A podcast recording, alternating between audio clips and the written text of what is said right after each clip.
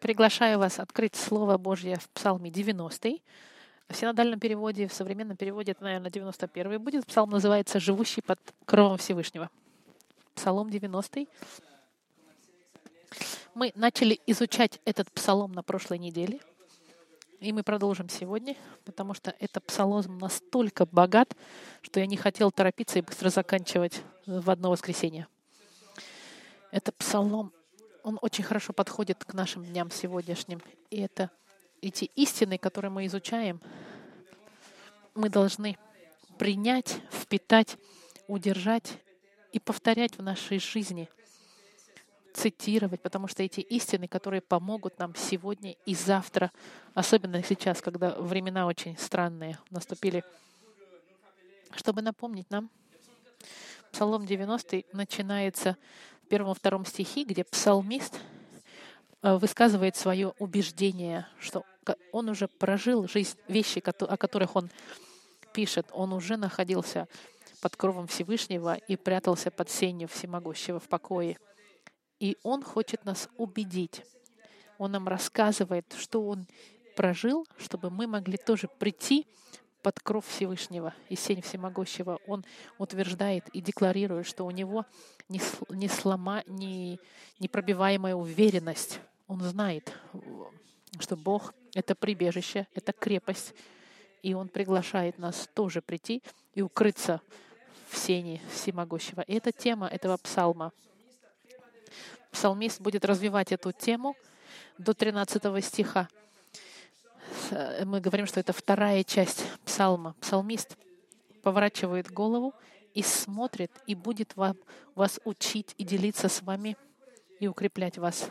Он хочет, чтобы вы увидели, почему он доверяет и Егове, Богу Библии, чтобы вы тоже могли прийти и укрыться в его тени. Мы изучили третий стих, и мы видели, что Бог избавляет нас от любых атак, которых направлено, чтобы нас уничтожить.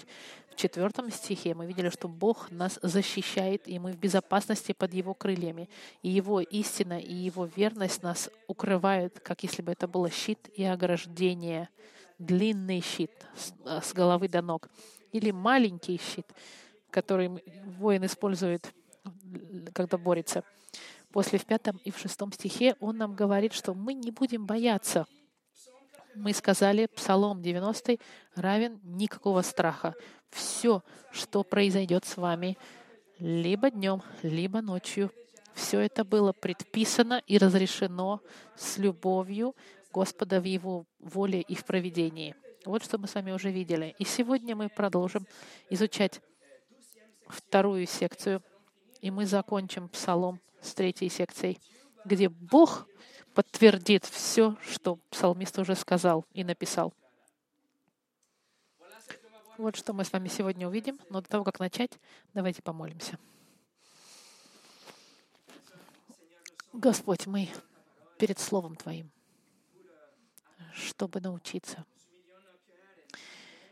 Господь, укроти наши сердца и нашу гордыню, и покажи нам, что мы ничего не знаем. Пусть Дух Святой нас научит и поможет нам понять Слово, чтобы изучить его. Мы пытаемся познать Тебя, Господи, и приблизиться к Тебе.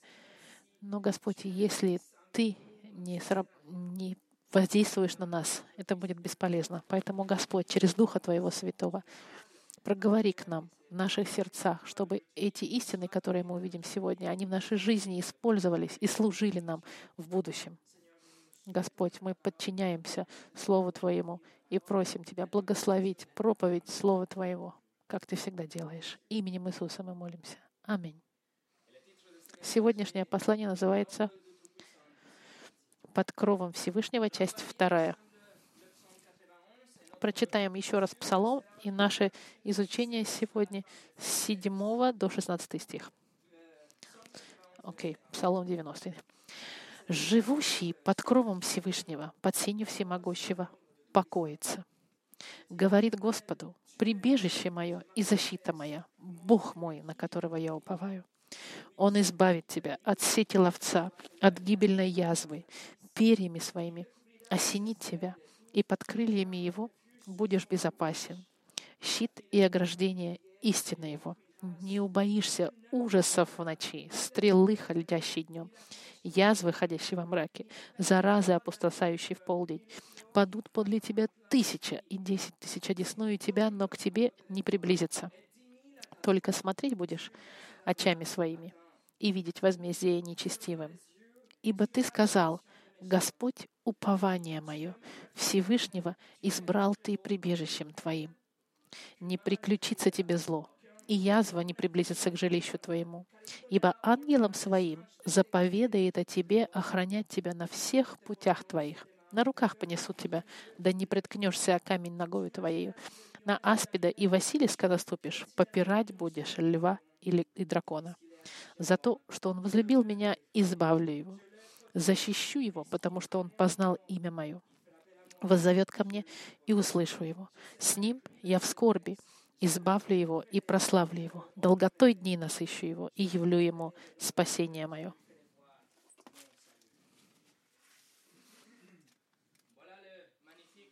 Вот замечательный псалом 90.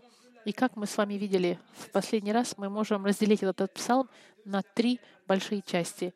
Первая часть — это убеждение и уверенность псалмиста. Во второй части — это поучение псалмиста. И последнее, с 4 по 16, подтверждение псалмиста.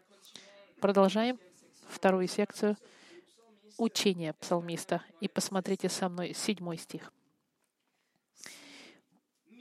«Падут подле тебя тысяча, и десять тысяч одесную тебя, но к тебе не приблизится». Друзья мои, видите уверенность псалмиста? Наш наша уверенность, наша безопасность не основывается на статистиках или проекциях каких-то о будущем. Мы можем доверять Господу, даже если тысячи подвергаются той же самой проблеме. Мы знаем, что Бог более чем в состоянии нас защитить. Но псалмист настолько уверен в этих стихах, что он говорит не просто тысяча, а 10 тысяч одесную в тебя, вокруг тебя, если бы были. 10 тысяч человек были вокруг тебя в беде, вы будете в безопасности, вы будете под покровом всемогущего. И если этого не было достаточно, вы должны знать, что в тексте оригинальном они не используют слово 10 тысяч. Нет, он говорит, он вообще не использует цифру, он использует слово, которое описывает тьму тьмы, скажем так это преувеличение. Он говорит, даже если вокруг тебя тысячи тысяч, миллиарды людей будут падать с разных сторон, ты, тебя это не тронет. Он сейчас описывает ситуацию превыше реальности, очень преувеличенную. И он говорит, не волнуйся, ты всегда в тени всемогущего. И вы знаете, что мы, христиане, мы не избавлены от проблем и неприятностей, но мы знаем, что Бог к своим детям относится особым образом. Мы знаем, что мы, у нас особое внимание в проведении Господа, такой защиты, которой у нас нет в мире. Мы уже жили в нашей жизни и видим в наших свидетельствах, насколько и сколько раз мы не были тронуты ситуацией, когда в то время, как вокруг нас люди были затронуты или мы получили благословление в то время, как другие не были благословлены. Мы это знаем. Мы видели проведение Господа в нашей жизни, даже если статистика идет против нас. Послушайте, что сказал Жан Кальван. Он сказал, когда вселенское разрушение преобладает вокруг нас, дети Божьи являются объектом Божьей заботы, сохранены среди общего разрушения. Восьмой стих. «Только смотреть будешь очами твоими и видеть возмездие нечестивым». Псалмист нас приглашает открыть наши глаза и посмотреть вокруг. Ты увидишь панику, ты увидишь беспокойство и безнадежность, и суетность, которая съедает неверующих изнутри, когда они сталкиваются с такой же ситуацией, в которой ты находишься. Мы можем пройти через те же самые испытания, христианин и нехристианин. И всегда неверующий, он будет из, изъеден переживанием и беспокойством. Посмотрите, говорит псалмейсом, посмотрите их безопасность, она основывается на статистиках и на вероятностях, а наша безопасность даже против любой логики, против моря, прилива и всего, мы базируемся на Господе, полагаемся на Него. С 9 по 13 стих псалмист будет продолжать нас учить, но сейчас он будет говорить, как если бы это было его заключение. Вот заключение псалмиста.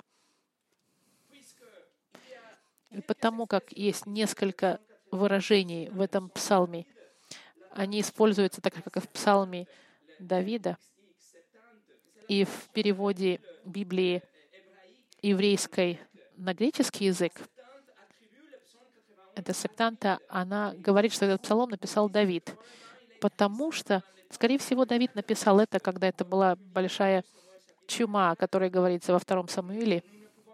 Мы не можем быть уверены, но если бы это был случай, Давид тогда бы сейчас кого-то учил, скорее всего, своего сына Соломона. Он бы говорил своему сыну и умоляет его, «Сын, приди и укройся в тени всемогущего, потому что я пережил через это, и это правда. В любом случае, автор человеческий этого псалма под вдохновлением Духа Святого, он приходит к заключению, как если бы человек, который его слушает, следовал за ним и сделал из Господа свое прибежище. И поэтому вот заключение псалмиста в девятом стихе. До того, как его зачитать, к сожалению, французский перевод, который я использую, у нас совсем не хороший перевод. Женевский перевод и перевод Семера, они нечеткие тоже. Я вам зачитаю а, перевод, я потом объясню. Девятый стих нам сказать. Да. Э, Всевышнего избрал ты прибежищем твоим. А теперь послушайте, как буквально — Э, как в русском переводе, скорее всего, это правильнее, чем во французском. «Ибо ты сказал, Господь, упование мое, Всевышнего избрал ты прибежищем моим». И вот результат. Девятый стих — это, это пункт, на котором меняется псалом, где читающий получает информацию и исследует за этим учением и делает из Всевышнего упования, потому что ты сделал Господа своим упованием, вот что с тобой произойдет. Видите, есть э, причина и последствия. Вы уже пришли к Господу, вы знаете уже Бога Библии, вы специально прячетесь под Его крыльями, он является вашим убежищем. Вы бежите в тень всемогущего. И поэтому эти стихи требуют от нас решения. Они открывают нам дверь, чтобы мы приняли решение. И говорят, вы увидите, убежище здесь, убежище перед вами, и двери открыты. Крылья, как мы видели, крылья раскрыты. Вы должны решить и прийти, и взять это убежище для вас. И вопрос тогда вот какой. Но как, как я могу сделать из Господа моим убежищем? Как Всевышний станет моей тенью? Сначала и прежде всего мы должны быть воссоединены с Господом через Господа Христа. Нет никакого другого способа, чтобы грешник и преступник, который нарушил закон Господа, мог бы приблизиться к Богу, который трижды святой. Это только через жертву Господа Христа мы можем пойти и иметь отношения с Отцом. Петр в Деяниях 4 главе сказал, «Ибо нет другого имени под небом, данного человеком, которым надлежало бы нам спастись». Иисус — это единственный путь к Богу, потому что Он единственный, кто никогда не грешил и будучи невиновным и чистым, Он умер как грешник. Он принял наш грех, который был возложен на нем на кресте, и в отмен Его совершенная жизнь была дана нам в обмен. Во втором послании Коринфянам 5.21 сказано, «Ибо не знавшего греха Иисус, Иисуса Господь сделал для нас жертву за грех, чтобы мы во Христе сделались праведными перед Богом». Вот, вот оно главное извинение. Он жил ради нас, умер ради нас. Теперь мы можем жить благодаря Ему. Иисус умер после того, как Он впитал полностью всю строгость наказания Господа. И через три дня Он воскрес и показал, что жертва Его была принята Богом. И с этим Он нас оправдал. Это значит, Бог может объявить нас невиновными. Бог принял жертву Сына, и праведность была э, удовлетворена, правосудие. И наш ответ должен быть раскаяние. Мы должны отвернуться от наших грехов. И потом мы должны доверять Господу, только Христу ради спасения нашего. И именно так, только так мы можем жить в тени всемогущего. Это только так мы можем прятаться в этом убежище, которым является наш Господь Всевышний. Если вы это сделаете в девятом стихе, потому что ты сказал, Господь, упование мое, ты нашел в Боге. Другими словами, если вы возложили свое доверие на Бога во Христе, на вечное и для вашей жизни, тогда вы будете доверять Ему. Вы тогда живете девятый стих своей жизни, потому что ты сказал, Господь, упование мое. И таким образом, если это вы, вот каковы последствия будут. Десятый стих. «Не приключится тебе зло, и язва не приблизится к жилищу твоему». Друзья мои, обратите внимание, что здесь не написано, что мы не будем страдать в жизни. Не написано, что у нас не будет болезней в жизни что здесь написано, что никакое зло, не приключится зло. Другими словами, мы признаем, что даже в сложные моменты, даже в моменты, когда мы плачем, эти моменты, они не злы, они не плохи для нас. Они — это моменты для нашего блага и слава Господа. Это значит, что бессонные ночи — или моменты в больнице, разрушенные отношения, пустой банковский счет, момент вины и стыда. И во все моменты атаки дьявольской на нас, по-настоящему, это не зло для нас. Это моменты, которые были позволены Господом в нашей жизни для нашего блага и для славы Господа. Мы должны понять эти стихи в свете Писания.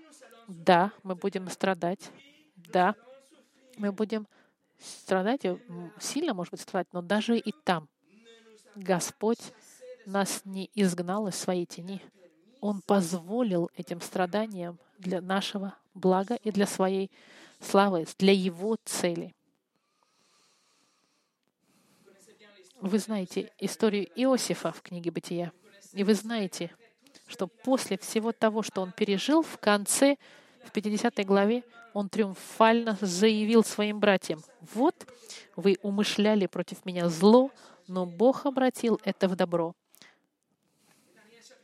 И в Данииле, который мы зачитали, друзья Даниила, они не были избавлены от огня, нет, нет, но они были защищены во время испытания огнем. Они были приведен, проведены через огонь, и как последствие Навуходоносор прославил Бога Библии, проведя ребят через испытания. В послании апостола Павла, в послании к римлянам, мы знаем, что при том знаем, что любящим Бога, призванным по Его взволению, все содействует ко благу. Павел говорит, мы знаем. Это не то, чтобы мы чувствуем иногда. Нет, мы знаем. Вы находитесь в тени всемогущего, и вы знаете, что вы столкнетесь со сложностями и испытаниями и проблемами, но вы также знаете, что вы всегда находитесь в тени всемогущего. Он — ваше убежище и защита. И вместе с Павлом вы скажете, даже если я не чувствую, даже если кажется совсем по-другому, что я в тени, я знаю, что все содействует ко благу любящим Бога. Послушайте, что сказал Чарльз Спурджин. Потрясающую цитату. «Невозможно никакому злу случится с возлюбленными Божьими. Самые страшные разрушения лишь сократят путешествие и ускорят их время к награде. Болезнь не является болезнью для них, а лишь благо в мистической форме. Потери обогащают их, болезни являются их лекарством, оскорбление является их честью, смерть — это их выигрыш. В этом смысле никакое зло не может с ними случиться, так как все содействует ко благу. И это и говорит нам 10 стих. В 11 стихе. «Ибо ангелам своим заповедает о тебе охранять тебя на всех путях твоих. На руках понесут тебя, да не приткнешься о камень ногой твоей». Если мы еще не убеждены в нашей защите, псалмист нам здесь говорит, что даже ангелы смотрят за нами, которые защищают нас.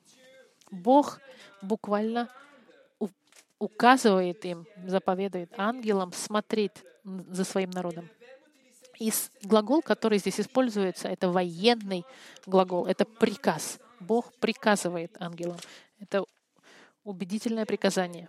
И очень интересно, во всем Псалме 90 мы находим 34 глагола в течение всего Псалма. Но только, но только пять глаголов находятся в интенсивной форме. Пять глаголов находятся в интенсивной форме.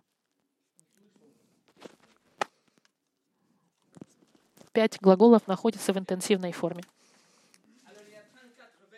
34 глагола, и только 5 они в особой форме. И здесь это первый из этих пяти глаголов в 11 стихе. Он по-настоящему, без сто процентов заповедует своим ангелам, приказывает. Какая замечательная дополнительная защита для людей Божьих. Если бы этого было недостаточно, нашей защиты, у нас есть еще и армия небесная, которая смотрит за нами. И это значит, друзья мои, что если мы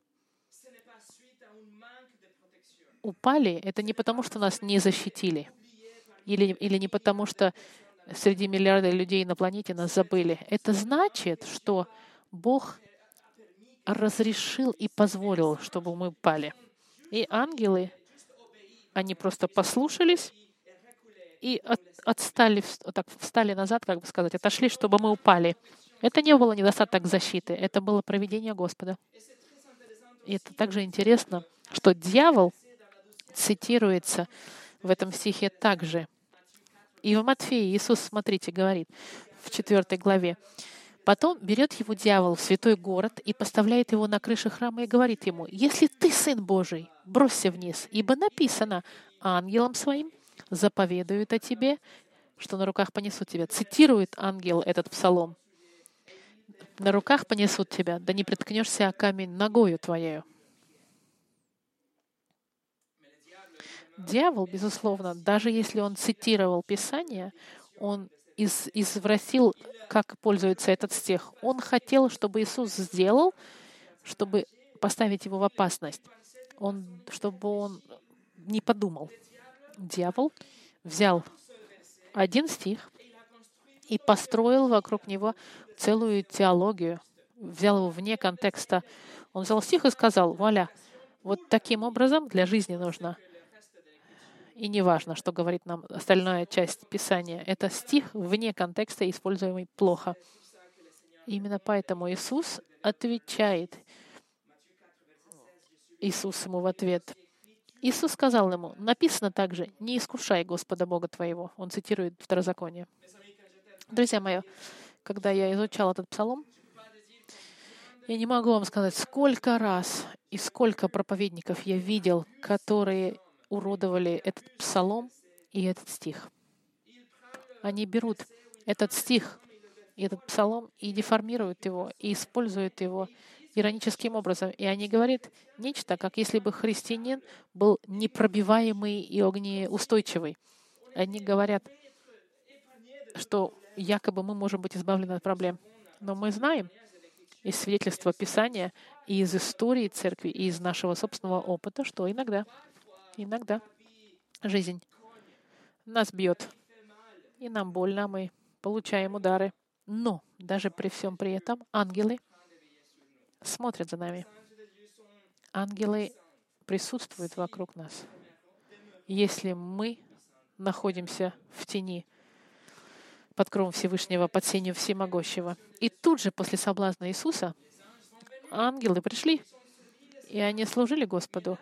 Но там это был подходящий момент, не во время соблазна. Иисус прошел через соблазн, через сложности, через испытания, и в конце он, он встретился с ангелами. В 4 главе Матфея сказано, «Тогда оставляет его дьявол, и вот ангелы приступили и служили ему». То же самое в течение последних часов Христа в Гефсимании перед крестом. Иисус во время соблазна боролся и в определенный момент в проведении Господа явился же ему ангел с небес и укреплял его в 24 главе Луки. Но Иисус должен был пройти через испытание и устоять. И потом пришли ангелы и укрепляли его. Видите, друзья мои, быть под кровом Всевышнего это не является обещанием, что мы будем избавлены от соблазна и от страдания и агонии.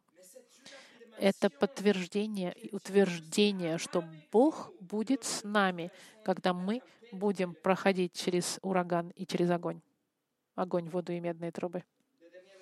Последний стих этой секции, 13 стих, говорит, «На аспида и Василиска наступишь, попирать будешь льва и дракона». И вы можете представить себе, как и сколько раз этот стих может быть использован, как если бы он обещал победу над всеми нашими врагами все время. Это не так. Конечно, в конце концов, наш самый большой э, враг, грех и смерть были побеждены. Дракон из Откровения и змей в бытие, они были пригвождены Христом. Но для нас эти стихи говорят, что даже если нас нападающий, большой и страшный, и хитрый, и сильный, и агрессивный, и, и, и может отравить нас, Бог в состоянии, и больше, чем в состоянии, Он может, не обязательно, что Он сделает, но Он может нам дать победу в соответствии с Его планом и с Его волей. И мы подходим к третьей секции этого псалма. Третье. Подтверждение псалмиста. Эта третья секция псалма меняет опять местоимение. В первой, помните, это был псалмист, который давал свое свидетельство. Он объяснял, почему у него такое убеждение. Дальше псалмист попытался нас убедить, нас научить и умолял нас, чтобы мы тоже пришли под защиту Господа и сделали его нашим убежищем. А теперь Бог сам подтвердит то, что было сказано.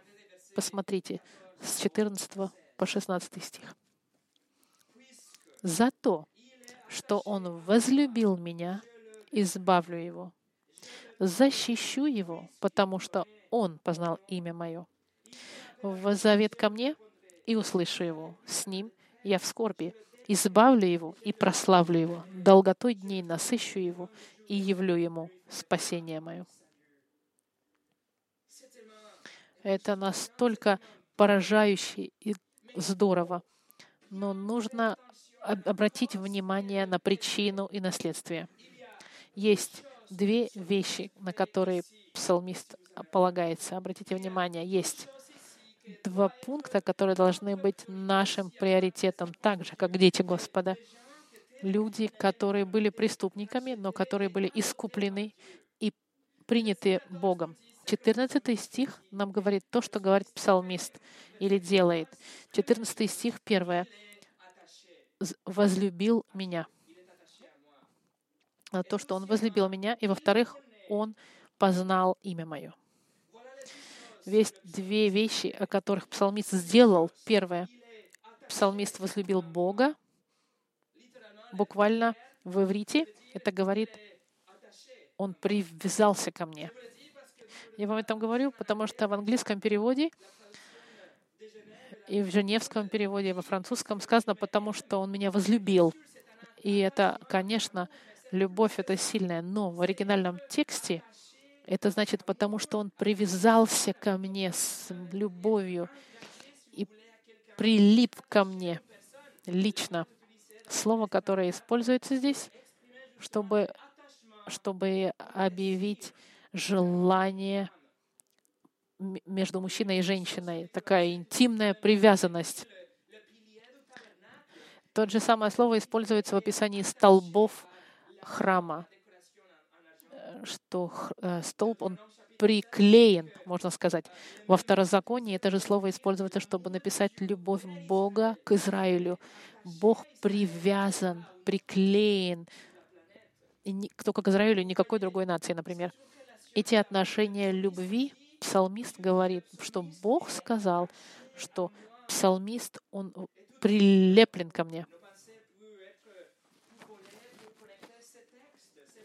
Эти стихи,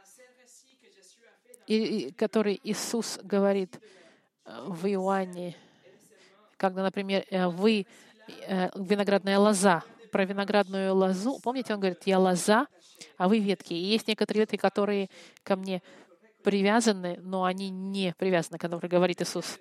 Есть ветви, которые проживают в лозе, которые приклеены к ней, которые находятся в нем, от которых зависит жизнь.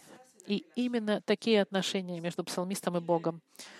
Бо, псалмист привязан к Богу, он в нем проживает, он свою жизнь берет из Господа. Он привязан любовью к Господу. И вторая, который, о чем говорит псалмист в 14 стихе, «Он познал имя мое». Он познал. Иврит э, — это глагол «яда».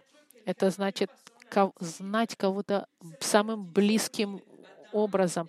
Этот глагол был использован, когда сказано «и познал Адам Еву», и она забеременела этот глагол, чтобы сказать, что эти отношения любви — это привязанность между двумя людьми, которые любят. Псалмист в этом смысле, он познал Бога, знает очень близко имя Господа. И имя Господа символизирует полностью все характеристики Бога, личность Бога. Псалмист знает имя, и у него прямые отношения близкие с характером Бога. Он знает Бога лично, таким, как Бог открылся в Библии. Вот две вещи. Он привязан и познал имя Господа. И как последствие, вот восемь милостей, которые ему дается от Бога. Дух ему даст восемь благодеяний, благословений только потому, что псалмист сделал эти две, две вещи, возлюбил Бога и познал Его. Господь говорит сначала, «Я избавлю его». Это второй из пяти глаголов, когда я вам сказал. Второй глагол, в котором он использует состояние полной убежденности, как если бы псалмист сказал, «Я полностью, безостановочно, безоговорочно его избавлю. Когда будут сложности, я его избавлю. Второе в 14 стихе. Я его защищу. Еще, еще раз, я его стопроцентно, полностью, безоговорочно, безусловно, защищу. Он нас защищает от всего, что не должно нас коснуться. И глагол в защите — это буквально положить нечто в возвышенное состояние, чтобы его никто не, не коснуться не мог. Псалмист говорит, что Бог говорит, что Он возвыше его таким образом, что ничего с ним не случится, и ничего к нему не приблизится. Так Он нас защищает, Он нас отделяет. Третье, в 15 стихе. «Услышу его». Вы зовете Господа, вы призываете Господа через Господа Христа, и Он вам ответит. И ответит вам через обстоятельства в проведении, через Слово Свое, возможно, через ощущение мира или через мудрость, или через дисциплину, как, возможно, через совет брата или сестры. Он вам ответит, воззовет ко мне и услышу его. Это приглашение. Он говорит нам, воззовите имя Господа, когда у вас проблемы. Не нужно звонить, смотреть не в Facebook, и даже друзьям не звоните. Не, не торопитесь, чтобы узнавать что-то в Гугле, информацию по интернету. Не пытайтесь за, закрыться в, в, в, без, в переживаниях. Призывайте Господу. И это сказано в 49-м псалме. «Призови меня в день скорби, я избавлю тебя, и ты прославишь меня». Призывайте Господа, и Он вам ответит. Апостол Павел, Петр написал в 1 Петра 5.7, «Все заботы ваши возложите на Него, ибо Он печется о вас». И, и перед летней паузой мы провели пять или шесть воскресений, изучая молитву. Нужно молиться, нужно призывать Господа, особенно когда вы в момент испытаний проходите. Четвертый глагол. Он говорит, я с ним в скорби, я буду с ним. Он будет с нами во всех сложностях. Видите, что Псалом сейчас признает, что будут у нас скорби и сложности, но Бог подтверждает, что Он будет с нами в скорбях. Да, у нас будут проблемы, но Бог будет с нами. Я с Ним в скорби. В иврите сказано, даже лучше это звучит буквально, «Я с Ним в скорби». В русском переводе это очень точно переведено. «Я с Ним в скорби». Друзья мои, если это правда, и мы знаем, что это правда. Это значит, что мое переживание, это совсем не должно быть переживанием, это не скорбь, мои проблемы и неприятности, это не проблемы совсем. Видите, мир сейчас рушится, бежит, ищет ответы на вопросы, ищет мира. Они доверяются всему тому, что скажет Pfizer. Они думают, что нечто изменится в их жизни. Они доверяют билетам лотерейным или отношениям, или в собаку, или в религиозность, или в президента. Они думают, что что-то их спасет, нечто изменит течение их жизни. В то время как мы просто мы знаем, что Он с нами, Бог с нами.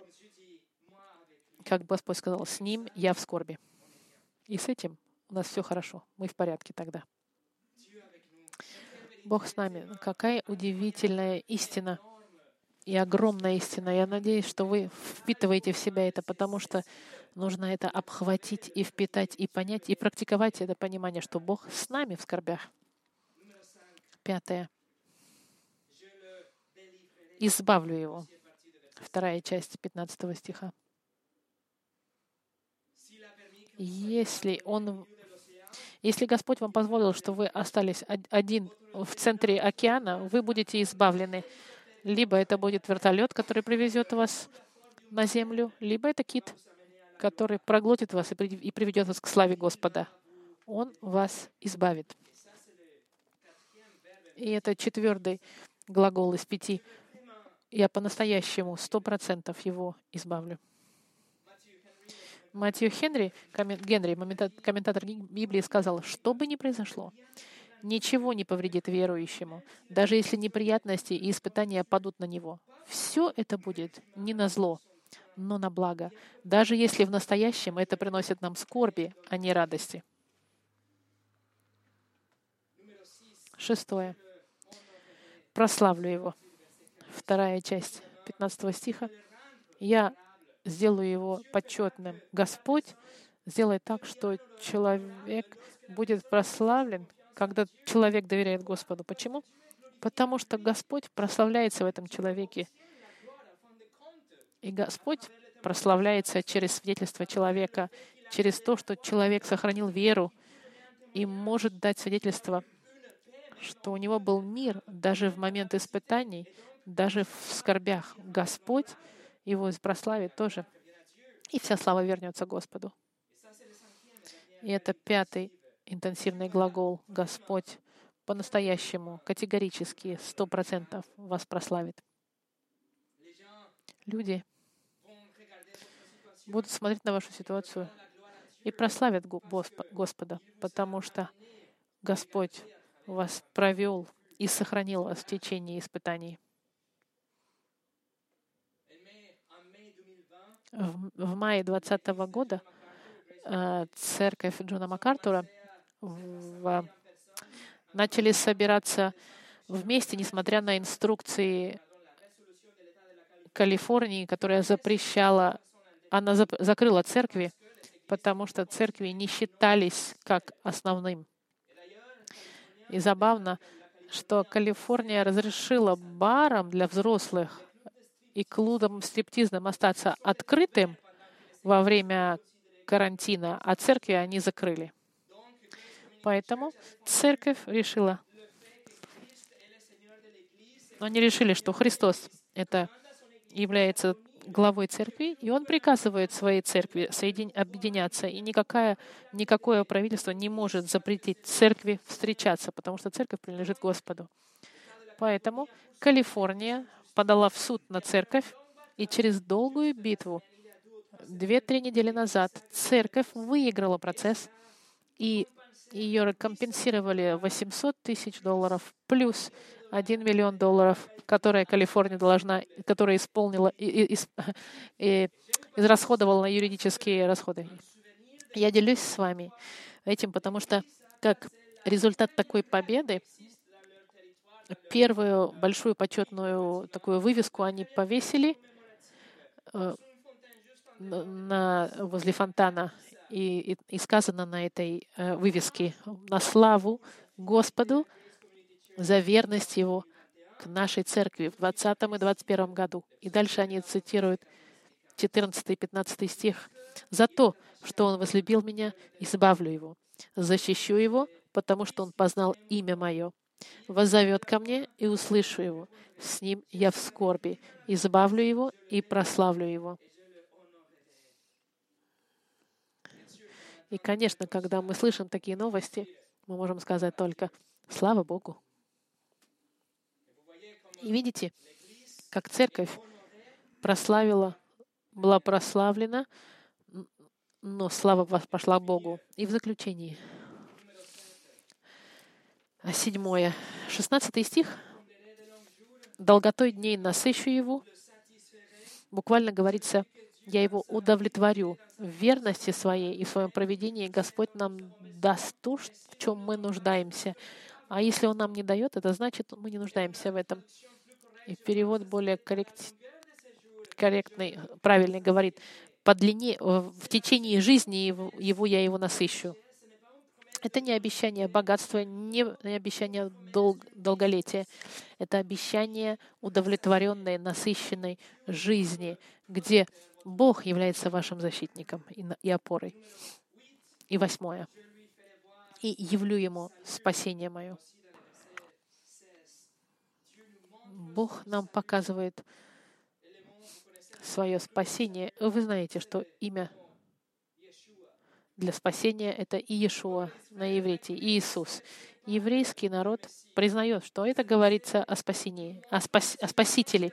И этот стих показывает нам, что Господь исполнит обещание и пошлет Христа, Спасителя, того, кто должен спасти свой народ и дать вечную жизнь и прощение грехов всем, кто в Него верит. Но кто этот Спаситель? Кто этот Иешуа? Мы знаем прекрасно Его имя.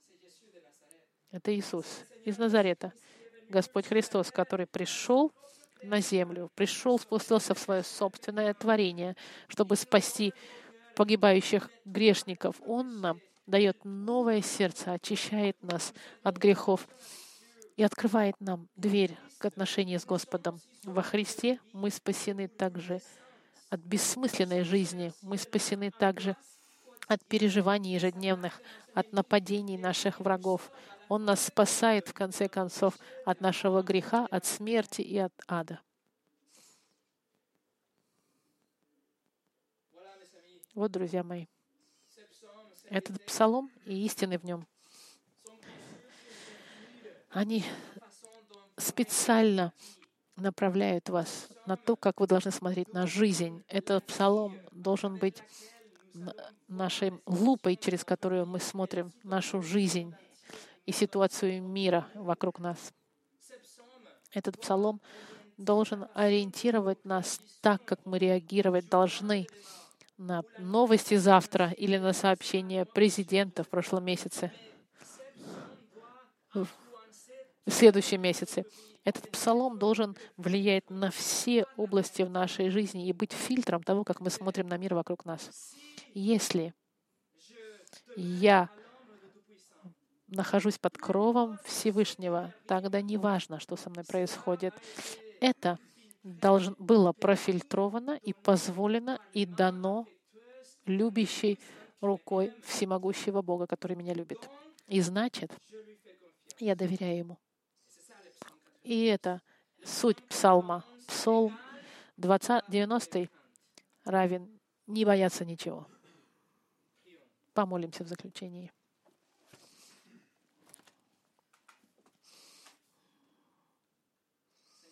Господь, мы, мы бы так хотели помнить о всех этих вещах, когда мы проходим через испытания.